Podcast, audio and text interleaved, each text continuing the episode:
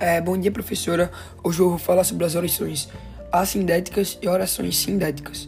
As assindéticas são aquelas que não são ligadas através de nenhum conectivo. Exemplos: chegamos na praia, jogamos bola, estudando na escola.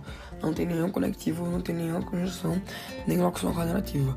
E pelo contrário, as orações sindéticas são aquelas que são ligadas por uma conjunção ou locução coordenativa.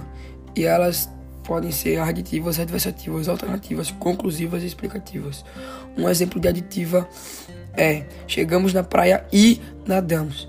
Um exemplo de oração coordenada sindética adversativa é: eles queriam sair, porém estava chovendo.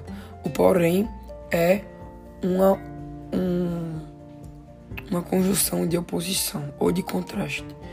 E um exemplo de oração coordenada sindética alternativa é: ora gosta de vestidos, ora gosta de sapatos. O ora é a conjunção.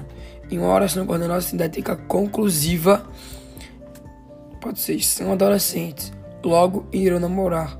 Logo é uma conjunção que é conclusiva. E um exemplo de oração coordenada sintética explicativa é: descemos do carro porque o trânsito estava parado. Porque é uma conjunção explicativa. E foi isso, professora. Esse foi o meu podcast. Espero que a senhora tenha gostado.